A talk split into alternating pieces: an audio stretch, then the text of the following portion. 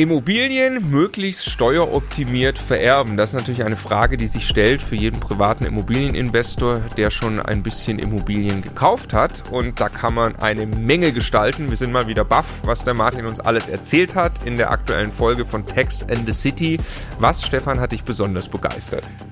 Ja, das, Das erste, worauf man jetzt vielleicht kommt, möglicherweise sogar nachdem man sich mit dem Steuerberater unterhalten hat, ist, boah, ich versuche jetzt einfach alle zehn Jahre eine Immobilie in Größenordnung 400.000 Euro zu verschenken und dann habe ich das ganz schön clever gemacht nach und nach.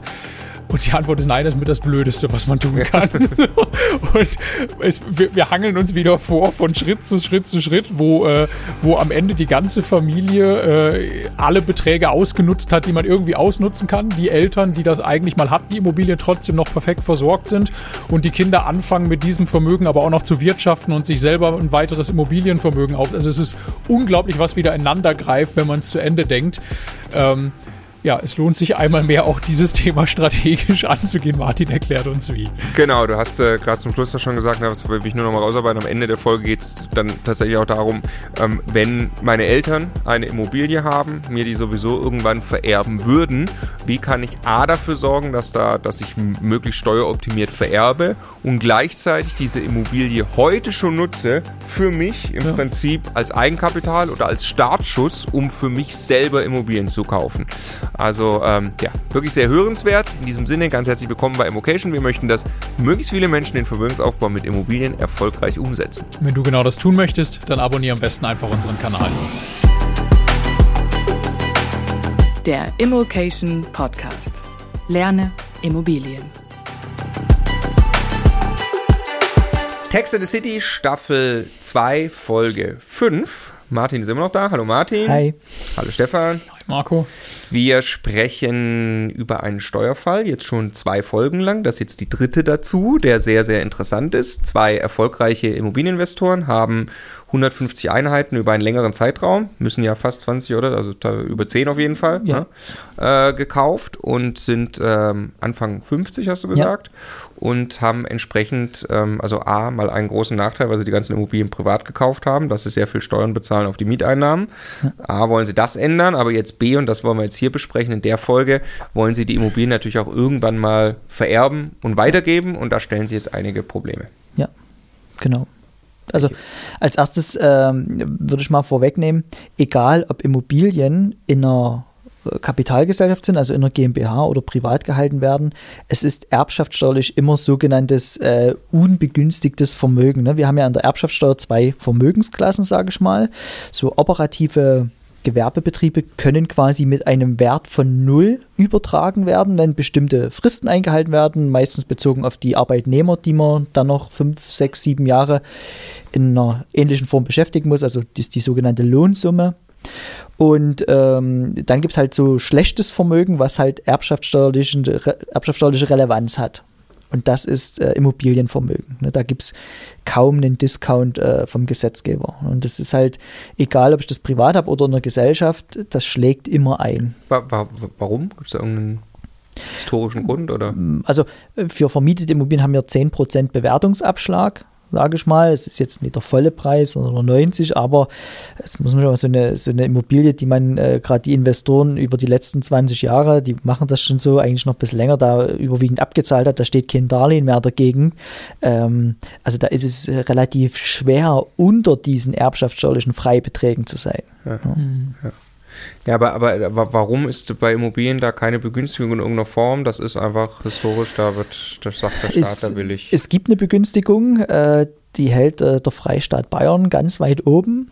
Und zwar, wenn ich eine Immobiliengesellschaft habe, die 300 Einheiten hat, also 300 Wohneinheiten. Äh, muss jetzt keine Eigentumswohnung sein, sondern gelten auch in einem Mehrfamilienhaus mehrere Wohneinheiten. Ähm, dann sagt äh, die Finanzverwaltung quasi, das ist äh, nicht vom Gesetz gedeckt und auch der Bundesfinanzhof hat dort eine andere Auffassung. Aber die Finanzverwaltung sagt, wer 300 Einheiten in einer Gesellschaft bündelt, der ist so sehr unternehmerisch tätig, dass wir das auch wie Betriebsvermögen begünstigen wollen. Mhm. Weil das mit privatem Unternehmertum nicht mehr viel zu tun hat. Richtig. Aber was dann jetzt da ein bisschen äh, suspekt ist, Habe ich äh, zwei Gesellschaften mit jeweils 150 Immobilien, ist keine begünstigt. Mhm. Also es muss wirklich in einer, äh, in einem Thema, das ist eine Begünstigung und äh, ich sage mal, man braucht ja Ziele im Leben. Ne? Wenn ich jetzt anfange zu investieren, wie schwer kann das sein, ähm, 300 Einheiten irgendwann zu haben? So, so ein bisschen überspitzt gesagt jetzt. Ne? Aber grundsätzlich, ähm, weil die, die Mehrzahl äh, also auch ich werde das wahrscheinlich auch nicht schaffen, keine Ahnung. Äh, da muss man ja davon ausgehen, dass Immobilienvermögen mal erbschaftssteuerlich äh, richtig, richtig sehr einschlägt. Und man kann Kindern äh, 400.000 Euro übertragen. Ne? Äh, und das ist im, in der Immobilienwelt da nicht besonders viel. Also um Erbschaftssteuer zu vermeiden, muss ich das entweder ziemlich oft machen. Die 400.000 Freibetrag habe ich aller zehn Jahre mal frei. Oder ich muss ganz, ganz viele Kinder haben. Also alle zehn Jahre äh, 400.000 Euro, wenn ich da, wenn ich jetzt 50 bin, so wie die Investoren in unserem Fall, Ja. und damit anfange und sage, ich habe jetzt 30 oder 40 Jahre Zeit, Ja. Na, dann kann ich quasi drei oder viermal 400.000 Euro. Also Sie können ja jetzt eins machen, also im 10-Jahres-Fenster hast du ja dann zwei. Ja. Ne? Also wenn Sie sagen jetzt, Ja. ich habe jetzt Ja. noch 40 Jahre Zeit, können Sie noch fünfmal übertragen, wenn Sie heute anfangen. Ne? Aber das müssen, kann ich die, äh, das müssen dann schon einzelne Immobilien sein, die ich übertrage, ne? Das, Nee, das kann auch, äh, also kann auch Vermögen sein. Ne? okay. Bei Immobilien haben wir ja immer das Problem, wenn wir die übertragen, von der, von der Bewertung. Ne? Mhm. Übertrag mal eine Immobilie, die genau 400.000 wert ist. Ja. Da hast du nur eine mit 300.000 und die nächste ist vielleicht 200.000, da kommst du ja immer zwingend drüber. Deshalb ist Immobilien zu vererben und zu verschenken, äh, da es ist nicht möglich, das erbschaftssteuerlich quasi auf den Punkt zu gestalten. Okay, lass uns mal zum, zum, zum Fall äh, zurück. Ja. Äh, wa- Was ist deren Problemstellung jetzt? Die haben diese 150 Immobilien. Ja, gemeinsam. Genau. Und was wollen sie jetzt erstmal erreichen? Äh, Ja? Wie also- viele Kinder haben sie denn und so? einmal zwei und einmal drei Kinder. Ne? Okay. Und jetzt muss man sich vorstellen, wenn das Vermögen jetzt übergeht, äh, sitzen dort fünf äh, Beteiligte, die eben noch nicht ein Leben lang erfolgreich als Geschäftspartner zusammenarbeiten, sitzen dort fünf am Tisch. Die auch keine willentliche Entscheidung getroffen haben, Immobilieninvestoren zu sein. Ne? Ja, 150 Mieter zu haben. genau. Und äh, da, wenn dann so eine Zwangsgemeinschaft, dann äh, das endet meistens nicht gut. Ne? So, so gute Einkaufsquelle typischerweise, so Erbengemeinschaft. Ja, das stimmt, ja. Also für alle anderen endet das vielleicht gar nicht für die. Ne? Und äh, die haben natürlich schon äh, das Bestreben, ihr Vermögen da irgendwie zu sichern oder auch äh, einer, einer sinnvollen Verwendung da noch zuzuführen. Und in erster Linie muss man ja die Immobilien da mal äh, auseinandernehmen. Also man muss jetzt quasi Strukturen schaffen, wo jeder über die Immobilien eigene Entscheidung treffen kann. Ne? Also, wie du hast glaub gesagt, ich nehme die Immobilie, ich nehme die Immobilie so einfach aufteilen. Ne? Mhm. Genau. Äh, das ist möglich. Ja. Und jetzt haben wir wieder das Bruchteilsproblem. Wir Die, erinnern uns, die sind die stehen jeweils nicht als GBR, sondern mit Bruchteilen. Also du 50 Prozent, ich 50 Ja. im Grundbuch jeder Immobilie. und obwohl wir das schon 20 Jahre machen, ne, äh, können wir trotzdem nicht uns gegenseitig jetzt den, die andere Hälfte geben, grunderwerbsteuerfrei. Ja. So. Und auch hier, um das langfristig vorzubereiten, das hatten wir ja in der letzten Folge, wäre es sinnvoll, auch für diese Zwecke die Immobilien in eine GBR zu überführen. Siehe letzte Folge, jede Ja. Immobilie für sich in eine eigene GBR. Ja, In diesem Fall einfach eine GBR der beiden Co-Investoren. Wir gehen zum Notar und lassen den Notar das Ganze korrigieren. Genau. Grundbuch. So, und jetzt können wir das mal runterbrechen. Das sind jetzt angenommen nur zwei Immobilien. Eine willst du, eine will ich. Und beide sind jeweils in einer eigenen GBR. Ne? Dann kann ich, wenn also diese fünfjährige Wartefrist dann vorbei ist, kann in ich. der man die Gesellschafter der GBR nicht ändern darf, weil sonst Grunderwerbsteuer anfällt. Danke, genau. Kann ich dir. letzte Folge. Äh, en- Entschuldigung, ja, also Ja, ist Ja, ja. von der Immobilie, die du jetzt haben möchtest, kann ich dir jetzt erstmal noch 44 Prozent übergeben. Ja, Dann hast du die 94 im Tausch zu den 44 Prozent von den anderen. ja. So, jetzt müssen wir das noch äh, fünf Jahre lang aushalten, aber wir sind ja geübt darin als Langjährige Dann tauschen wir den Rest. und dann tauschen wir den Rest oder die letzten 6% gibst du direkt meiner Frau, meinen Kindern, irgendwem. Dann muss ich nämlich auch auf die letzten 6% keine Grunderwerbsteuer zahlen. mhm. Ja? Aber lass uns sagen, wir machen das ohne Frauen und Kinder. Ja. Wir haben die fünf Jahre Zeit. Dann, dann gehört mir am Ende gehört eine Reihe von GBRs, jeweils eine Immobilie drin und mir gehören 100 Prozent dieser GBR. Genau, die GBR wäre dann aufgelöst. Ne? In dem Moment wird sie aufgelöst. Genau, weil nur noch ein Gesellschafter Dann stehe ich alleine wieder drin Genau. in der. äh, Und das alles nur mit 6% Grunderwerbsteuer auf den, auf den Bestand. Ähm, mit äh, Grunderwerbsteuer auf 6% des ich wollte Bestandes. schon meinen, jetzt ich warte mal, Ja, das wollten wir doch genau umgehen. Ja, ja. Ja. Okay, ja. Okay, damit sind die, damit Aufgelöst, auseinander. sind die erstmal auseinander. Genau, Und jetzt an die nächste Generation. richtig. Ja. Also jetzt damit ist quasi erstmal geklärt, dass die Immobilien sind, ihr beide habt es jetzt gerade untereinander aufgeteilt, jeweils zwei. Ihr habt euch quasi geeinigt, die sind Ja. ungefähr gleichwertig und damit haben die eure Kinder jeweils ja, nichts mehr miteinander zu tun, die kriegen jeweils eine Immobilie. genau. Ich habe keine, aber jetzt tun wir mal so, ich habe jetzt zwei, du hast drei und jetzt wollen wir sie dahin Ja, weitergeben. ich würde nochmal einen Schritt zurückgehen, Ja. auch denke jetzt auch dran, weil, wenn, da wir einen Bruchteil gekauft haben, in Bruchteilen, dieser gesamte Prozess, GBR, Ja, fünf Jahre warten, ja, 94 Prozent, Ja. fünf Jahre warten 6 Prozent, das ist auch nochmal was, was sich zehn Jahre hinzieht. ja. Auch das kann man im Grunde genommen abkürzen, wenn man ähm, letzten Endes von Anfang an diese richtige Kaufentscheidung trifft, weil dann hat man diesen Zwischenschritt nicht, diese erste Fünf-Jahresfrist, wo sich der Gesellschafterbestand nicht ändern darf. Ne? Ja. Okay, äh, jetzt haben wir jeder unsere eigenen Immobilien, jetzt können wir im Grunde genommen frei entscheiden, äh, wie wir diese übertragen. Und wie machen wir das jetzt? Auf keinen Fall verschenken. Ne? Auf keinen nicht Fall vererben. Ja, Nicht verschenken und nicht vererben. genau. Das Also- wäre jetzt aber eigentlich das Naheliegendste, was jeder jetzt sagen würde. Jetzt würde man ganz clever vielleicht noch auf die Idee kommen, man versucht das irgendwie so zu stückeln, irgendwie in 400.000 Euro Scheibchen und nach und nach. Aber was mache ich jetzt? Jetzt hinkt euer Beispiel langsam. Wir gehen zurück zu denen, die ein bisschen mehr erreicht haben als Ja. ihr mit euren zwei publiken Ja, Immobilien. ja. Ne?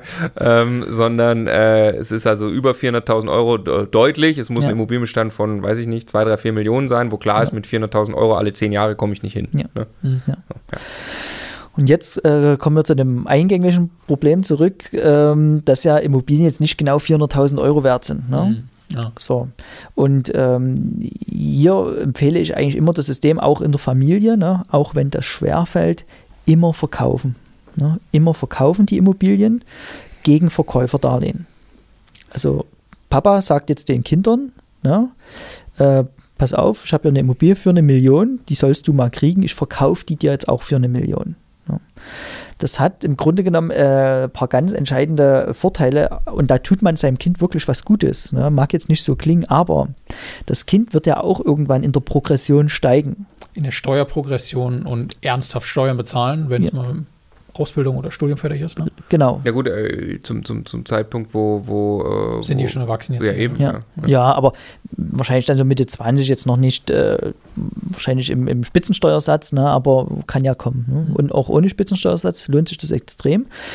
Alleine, wenn man davon ausgeht, äh, welche Wertentwicklung die Immobilien in den letzten 10, 20 Jahren hingelegt haben. Ja. Ne? Ähm, also wer vor, äh, weiß ich nicht, 10 Jahren äh, oder, oder 15 Jahren Immobilien in Thüringen gekauft hat, ich habe da noch keine Immobilien gekauft damals, aber ich vermute, die waren wesentlich günstiger als jetzt. Und diese Bemessungsgrundlage für die Abschreibung, ne, und die Abschreibung läuft ja jetzt schon 15 Jahre, da ist ja schon ziemlich viel weg, ähm, die würden die Beschenkten mit übernehmen. Also lass mal sagen, ich habe mal eine Immobilie gekauft für, wir machen wieder eine runde Zahl, für eine Million Euro. Ja. Ja, das sagen wir, ja doch, für eine Million Euro, das ist ein bisschen viel für eine, für 100.000 Euro. So. Ja. Und damals hatte ich 80 Prozent Gebäude äh, am Kaufpreis, dann habe ich 80.000 Euro Abschreibungsgrundlage gehabt. Davon darf ich 2 Prozent pro Jahr abschreiben, habe also 1.600 Euro Abschreibung. Mhm. Ja. Jetzt hat sich der Wert der Immobilie in der Zeit verdoppelt, irgendwie Ja. in dieser ganzen Zeit. Ich darf aber nicht eine höhere Abschreibung zugrunde legen, weil das alles nur bei mir in den Büchern stattfindet. Also dass der oder der Wert ist einfach eine stille Reserve, die Wertsteigerung. Würde ich das jetzt an mein Kind weitergeben, verschenken, würde auch mein Kind weiterhin einfach nur die 1600 Euro abschreiben dürfen, weil es erbt quasi oder nee, es kriegt mit der Schenkung auch diese Abschreibungsgrundlage. Okay, Genau. nicht aber, wenn wir es verkaufen. Wenn, wenn wir es verkaufen, wird der Kaufpreis dann zugrunde gelegt und wenn der jetzt doppelt so hoch ist, wie du sagst, und immer Ich noch verkaufe jetzt für 200.000 Euro die Immobilie. dasselbe Verhältnis Grund und Boden herrscht, Mhm. dann äh, haben wir nochmal 1600 Euro äh, Abschreibung mehr. Ne? Und das sind im Zweifel auch 700 Euro Steuerersparnis jährlich. Gleiche Immobilie, Ja, Mieteinnahmen laufen auch auf den Namen meines Kindes, weil das ist jetzt Eigentümer, in diesem Fall durch einen Kauf statt durch Schenkung, Ja. aber hat einfach 1600 Euro mehr auf dem Konto am Jahresende, dadurch, dass die Abschreibung höher ist. 1600 mehr Abschreibung, mehr auf dem Ah, Konto sind sorry, dann die, die Steuersparnis. Ja, Ja, genau. ja. Ja. Und äh, innerhalb der Familie, also nicht innerhalb der Familie, das ist falsch, bei Verwandten in gerader Linie, also Eltern an Kinder, Kinder an Eltern, fällt keine Grunderwerbsteuer an. Ja, Zwischen Geschwistern schon. ja. Ja? Und ähm, auch vor diesem Hintergrund, ich würde jetzt auch keine Immobilie dann, wenn man so viele Immobilien hat, wie die hier äh, Mandant von mir in meinem Fall, würde ich auch nicht an Kinder gemeinsam eine Immobilie geben, sondern jedem Kind mit einzelnen Immobilien, jedes Kind mit einzelnen Immobilien bedenken, dass die dann nicht anfangen müssen, sich untereinander Immobilien zu verkaufen, was Ja. wieder Grunderwerbsteuer auslöst. Ne? Also sind jetzt zwei oder drei Kinder und jedes Kind kriegt eine Immobilie in einem gewissen Wert von einer Million. Jetzt wollte ja aber eigentlich der Vater die Kinder beschenken. In unserem Beispiel jetzt ähm, haben wir jetzt einen Fall konstruiert, wo die Kinder dem Vater jetzt eine Million schulden. Hm, Ja? Nicht so gut. Nö, nicht so gut. Man kann sich jetzt, äh, da gibt es tausend Varianten, wie man diese Schuld gestaltet. Man könnte dem Vater eine Rente zahlen, ne? die kann man ziemlich gut dann von der Steuer absetzen, die Zahlungen bei den Mieteinkünften. Ne? Oder der Vater kann hergehen und sagen, ihr habt euch gut betragen letztes Jahr, ich erlasse euch jetzt eine Schuld. Und zwar genau. Zeug, Zeugnisgeld. ja. Ich erlasse euch jetzt eine Schuld in Höhe von 400.000 Euro. Und dann schuldet man dem Papa nur noch 600.000. Und da haben wir auf den Punkt genau den erbschaftssteuerlichen Freibetrag ähm, Mhm. ausgereizt, ohne ein Bewertungsthema zu haben. Das ist, also ich könnte 400.000 Euro, ich könnte eine Immobilie im Wert von 400.000 Euro schenken. Dann Mhm. habe ich nicht die Abschreibungsgrundlage verändert und Ja. verschenke diesen Steuervorteil. Wenn ich sie verkaufe für 400.000 Euro und dann danach das Darlehen in gleicher Höhe erlasse, Ja, ich habe exakt das gleiche Ergebnis. genau. Genau, nur dass es sogar sehr unwahrscheinlich ist, dass du genau eine Immobilie für 400.000 hast. Nee, aber selbst wenn das so wäre, einfach nur dadurch, dass ich es anders strukturiere, statt es zu schenken, verkaufe ich es und erlasse dann das Darlehen, Ja. habe ich, habe ich ein anderes Ergebnis. Also habe einfach Steuern gespart. Genau. Äh, jetzt werden viele sagen, ja, ist das nicht Gestaltungsmissbrauch und so weiter. Also Gestaltungsmissbrauch ist immer dann, wenn ich eine rechtliche äh, Gestaltung wähle, die scheinbar nur für steuerliche Zwecke getroffen wurde. Ja. Wirkt ja jetzt ein bisschen so. Ja, und der Bundesfinanzhof sagt aber äh, wiederholt, diese Fälle sind kein Gestaltungsmissbrauch, wenn das von vornherein nicht so angedacht war. Und von vornherein angedacht ist es, wenn der Verkauf unter der Bedingung steht, dass die Schuld dann erlassen wird. Das darf natürlich nicht sein. Ja. Und das wäre ja auch tatsächlich so. Also ob der Vater das hinterher tut oder nicht, dieses Weiß Darlehen das Kind lässt, nicht mit Sicherheit. Ja, hängt ja noch vom Zeugnis ab. ja. genau. Also das, das Darlehen könnte ja im Rahmen einer einseitigen Willens- Willenserklärung erlassen werden. Das Kind kann ja gar nichts dafür, wenn es dem Papa jetzt einfällt, einfach diese Schuld zu erlassen. Ja. Wa- wa- Was, was ist denn jetzt noch mit den 600.000 Euro in dem Fall, wo die Immobilie eine Million gekostet hat? Die sind ja immer noch Schulden. Ja, Die erlässt er in zehn Jahren. In zehn Jahren. Die nächsten 400. Die nächsten 400.000. Genau. Okay. Was ist, wenn er das gar nie ganz schafft? Ja, äh, dann haben wir aber zumindest äh, die Chance, äh, Mhm. diese 400.000 in zehn Jahren aus der Besteuerung, also die erste Schenkung, äh, da rauszukriegen. Wenn man direkt die Immobilie schenkt, ist quasi alles in der, Er- in der Schenkungssteuer. ne? Ja. Aber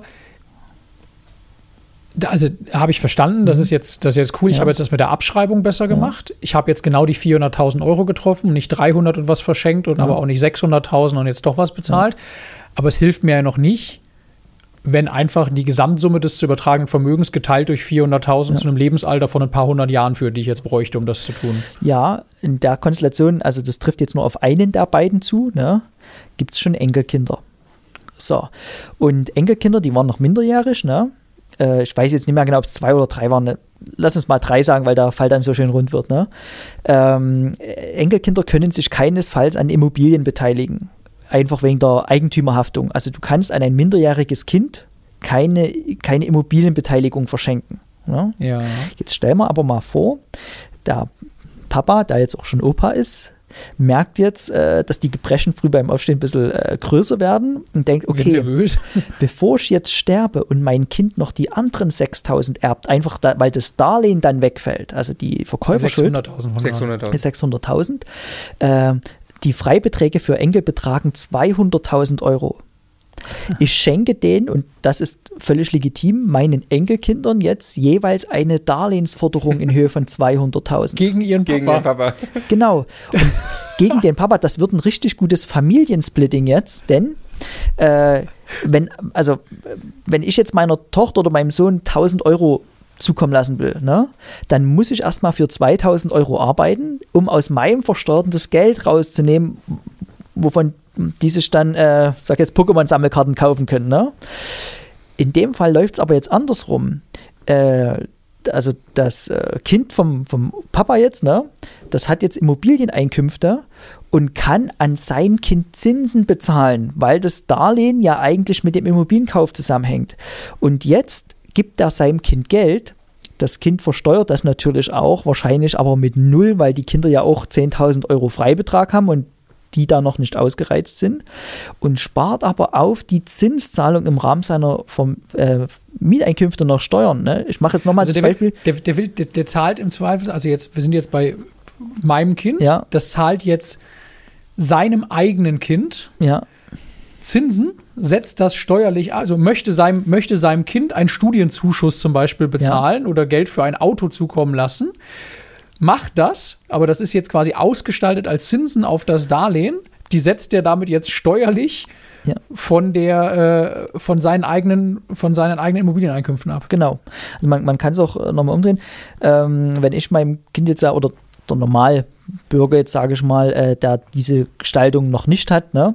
wenn der seinem Kind 1000 Euro gibt, hat er für 2000 Euro gearbeitet. Also Ja. musste brutto 2000 in der Hand nehmen, um netto 1000 aufs Kind zu übertragen. Jemand, der solche Gestaltungen nutzt, ähm, der kann seinem Kind 1000 Euro übertragen und spart darauf noch seine 40% Steuern. Also ihn kostet das eigentlich nur 600 Euro. Ne? Das ist Das ist, äh, und, und er kann ja auch jederzeit dieses Darlehen tilgen. Ja. Ne? Also das Kind muss ja jetzt diese Zinsen dann, das sind ja Zinseinkünfte, das muss Ja. das Kind ja versteuern als, Ja. als Kapitalerträge. Ne? Genau. Aber der Vater kann ja auch jederzeit das Darlehen tilgen, also könnte auch einfach Geld dem Kind geben in Form einer Tilgung. Das kann er dann nicht steuerlich geltend machen, aber das muss das Kind dann auch nicht versteuern. Genau. Und so kann man immer genau den Punkt wählen, wie es steuerlich in dem Jahr gerade am besten passt. Richtig. Ne? Üblicherweise klärt man das über endfällige Darlehen, wo man laufend nur Mit die Zinsen zahlt. Sondertilgungsoption. Und dann kann man nach zehn Jahren gucken, äh, also das Finanzamt erkennt so endfällige Darlehen äh, an, im Regelfall zehn Jahre. Ne? Das Mhm. muss ja auch ernstlich ein Darlehen gewollt sein und keine Schenken, deshalb macht man das auf zehn Jahre. Das muss ja quasi fremdüblich sein, ne? Und genau. Aber endfällig ist okay. Ja, endfällig ist okay. Ne?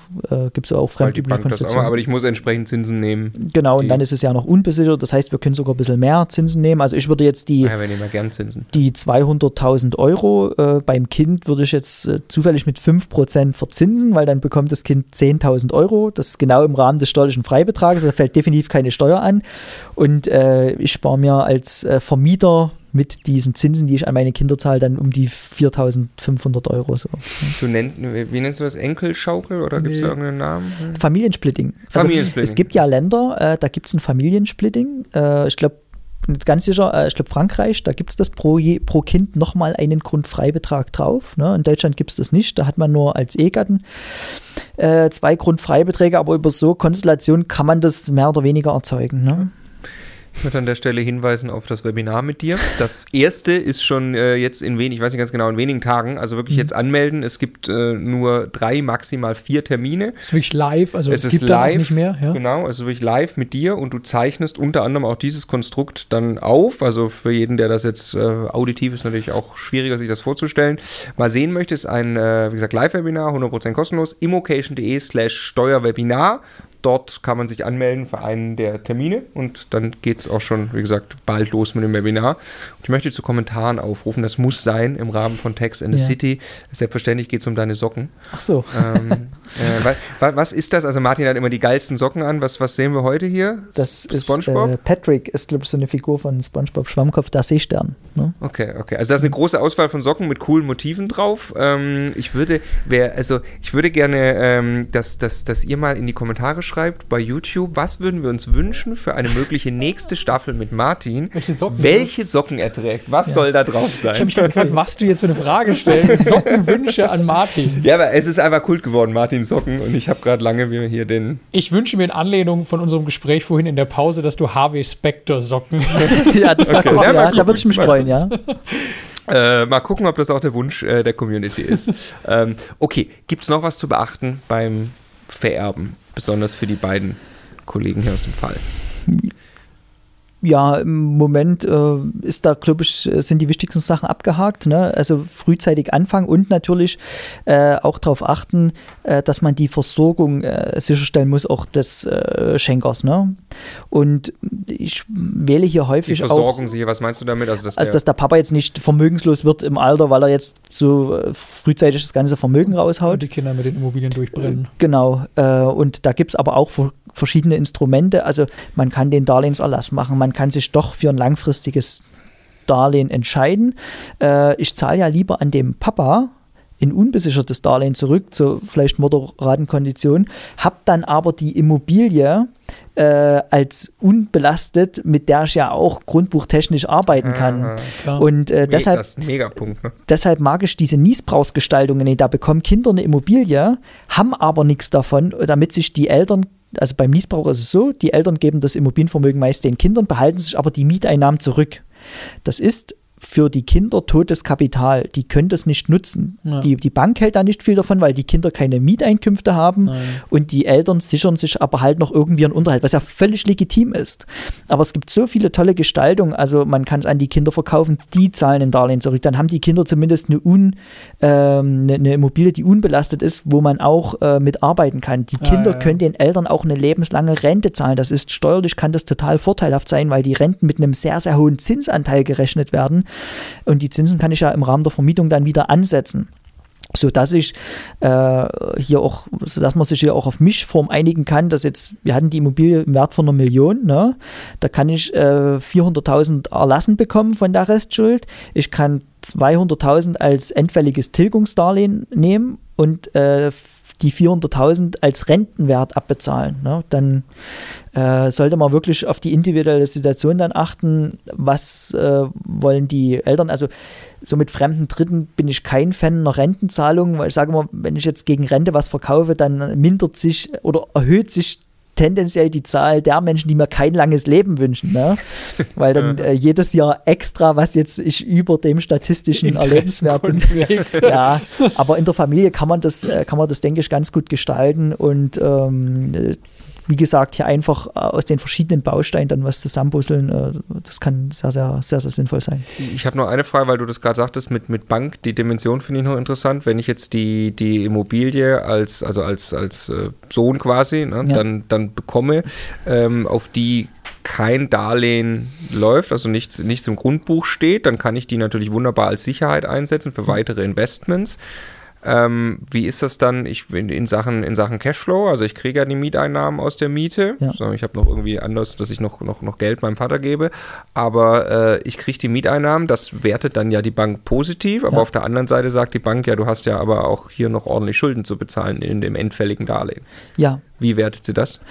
Ähm, also ich bin der Meinung, selbst ohne den Cashflow, also selbst wenn ich die kompletten Mieteinnahmen meinen Eltern weiterhin dann abzahle als Mhm. Rente, als Darlehen, was Mhm. die ja bisher als äh, Miete bekommen haben, äh, zum Beispiel Mhm. über Niesbau, ich will ja nicht, dass sich die Situation meiner Eltern da verschlechtert. Also sagen wir, okay, ich gebe es komplett ab. Ja? Genau, dann habe ich einen Cashflow von null, Mhm. habe aber äh, eine freie Grundschuld. Und also ist jetzt ein bisschen flapsig gesagt, aber so sagt man ja, mit Grundschulden kann man handeln wie mit Bargeld. Aber ich habe ja trotzdem Schulden. Ja, aber du, die, Aber eine die- Bank kann da genau. rein und kann im ersten Rang eine Grundschuld eintragen und im Zweifelsfall haftet die Immobilie für den Kredit der Bank und nicht für Ja. den deiner Eltern. Also für die Bank ist das gleichwertig, als ob du das nicht hättest, mehr Ja. oder weniger. Nee, das, das, das Der wollte ich Bank- eben wissen, ob die Bank nicht sagt, ja gut, du hast aber hier ja äh, ein ordentliches, endfälliges Darlehen, Ich glaube- das bald reinknallt. ich glaube, der Bank ist egal, äh, dass ich dann meine Eltern nicht mehr bedienen kann, wenn die irgendwann in die Immobilie vollstrecken. Und du Kannst Okay. ja nicht die Immobilie verkaufen. ja, Okay. Und- also die Bank sagt einfach, ja. gut, das ist das Problem deiner Eltern, wenn du nicht mehr zahlen kannst. genau. Und man muss jetzt auch mal sagen, ich nutze die Grundschuld ja nicht, äh, um mich dort bis an die Zähne äh, Genau. zu beleihen, um äh, 100%. Konsumausgaben zu machen. Ich kaufe ja irgendwo eine andere Immobilie, Ja, ja, die ja auch beliehen werden kann, aber als zusätzliche Sicherheit für die Bank kann ich noch die andere hingeben. Ähm, natürlich. Hey, das äh, ist, das ist ein Riesenhebel, ich- ich allein auf kann- die Konditionen. Wollte die ich meinen, also ich kann ja jetzt, wenn ich jetzt nicht viel Geld habe, ich das als Eigenkapitalersatz nutze, kann ich ja jetzt hingehen und kann fünf, sechs, lass uns sagen, fünf Immobilien kaufen, bei denen ich jeweils 20 Prozent, irgendwas muss man dann gucken, wieder mit Verhaftung der Immobilien, aber rechnerisch 20 Prozent von der freien Immobilie mit reinbringen als Zusatzsicherheit, als Eigenkapitalersatz. Jetzt kann ich ohne Eigenkapital mit, mit einer vernünftigen Finanzierungshöhe, also mit irgendwie einer 90 Prozent Beleihung für das neue Darlehen, kann ich jetzt fünf Immobilien kaufen. Ne? Ja. Also ich kann einfach wirklich, das, das kann der Startschuss für ein Kind sein, ja. echte echten eigenen Vermögensaufbau zu betreiben. Ja. Habe ich genau gerade auch dran gedacht, weil wir sehr oft die Frage kriegen, wie kann ich starten, selber noch nicht viel EK oder so, wenn vielleicht die Eltern eine Immobilie haben, wo ich genau das mache, ist das ja, wenn, wenn, ich, wenn, wenn, ne? ich, wenn ich das hinkriege, ein gemeinsames Verständnis, dass das jetzt kein kein blödes Rumgetricks ist, dass man sowas wirklich tun kann, dann kann das abbezahlte ja. Eigenheim oder ich weiß nicht was oder die ein, eine vermietete Immobilie der Eltern der Startschuss sein, um sowas zu tun. Ne? Ja. Ohne dass irgendwer in den monatlichen Flüssen anders gestellt und wird. Und noch elegant vererbt im gleichen Moment. Ja, das ist Wahnsinn. Ja. Und das ist wieder das, ich, ich bin, man, man glaubt ja manchmal in solchen, in solchen Gesprächen mit dir, man hat das jetzt umrissen. Du hast jetzt gerade mal wieder einmal kurz die Büchse der Pandora aufgemacht, was dann noch alles kommt. Ne, jetzt, wir haben überhaupt noch nicht gesprochen. Es gibt ja noch die, soll ich sagen, wie Stiftung und was nicht alles, ne, was ich alles mit Vermögen in der Familie tun kann, auch über Generationen hinweg gedacht. So, äh, genau, aber es ist äh, einmal mehr Ganz, Unglaublich. ganz am Ende des Webinars übrigens, immocation.de slash Steuerwebinar, wer es noch nicht gehört hat, ja. ähm, da machst du dann ja irgendwann mal, glaube ich, so eine Übersicht, äh, wo quasi die perfekte Struktur, wie du sie idealtypisch auch machen ja. würdest. Ja. Das ist für mich der, der, der beste Überblick, den man da nochmal bekommen kann in der Richtung. Und ganz am Ende ist dann immer noch äh, ein Fragen- und Antwort-Teil. Äh ja, wo du mich dann immer bremst, weil ich ja gerne noch immer mehr. genau, genau. Und auch du irgendwann Feierabend machen darfst. Ja, ja. Also wir freuen uns sehr auf Kommentare zu deinen Socken. Äh, bin sehr gespannt, was da kommt. Und äh, ansonsten freuen wir uns auf Folge 6, äh, Text in the City, Staffel 2. Da wird es darum gehen, wie man tatsächlich Handwerker bezahlen kann, ohne die Mehrwertsteuer zu bezahlen. Auch das geht legal und wir sind sehr gespannt.